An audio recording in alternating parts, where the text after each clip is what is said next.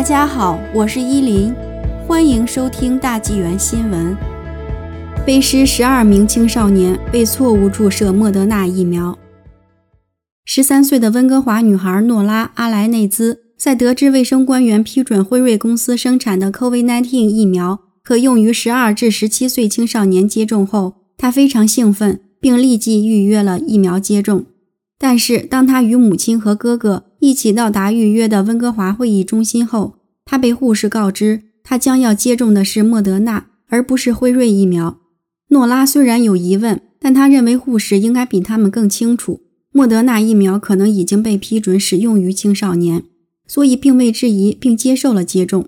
但当护士准备给诺拉十四岁的哥哥注射同样的莫德纳疫苗时，他似乎突然想起，辉瑞生物技术公司的疫苗是加拿大唯一被批准用于十八岁以下儿童的疫苗，儿童应该只接种辉瑞公司的疫苗。诺拉的母亲法伊扎·阿莱内兹告诉 CBC 新闻。随后，温哥华会议中心的护士和工作人员连忙道歉，并承认护士给诺拉注射了错误的疫苗。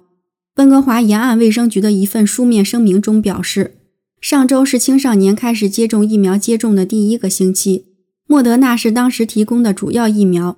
诺拉是上周总共十二名被错误注射了莫德纳疫苗的儿童之一。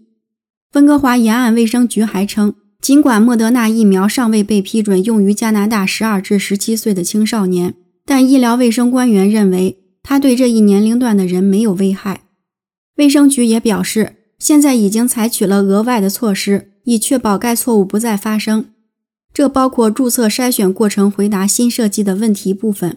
以及在可能的情况下专门为青少年设立专门的辉瑞疫苗接种站。阿莱内兹对温哥华沿岸卫生局所做的一切表示感谢。虽然他承认错误是避免不了的，但那些管理疫苗的人应该更加小心。他真的很担心诺拉，认为接种错的疫苗不是一个小错误。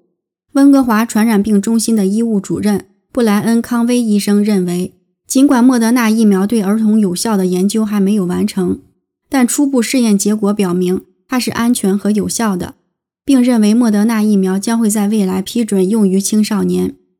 对于诺拉和他的母亲来说，康威医生的这种保证在某种程度上是一种安慰，但他们仍然希望看到有更好的程序来保护像他这样的青少年。